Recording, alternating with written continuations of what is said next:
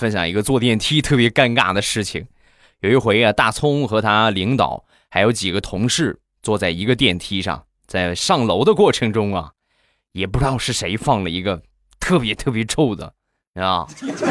然后大葱啊，当时就看着他们领导那个脸憋得通红通红的，然后当时大葱就准备替他们领导就是吧，就是出气啊，当时大喊：“谁这么没有公德心啊啊！电梯里边放屁排气是不是？”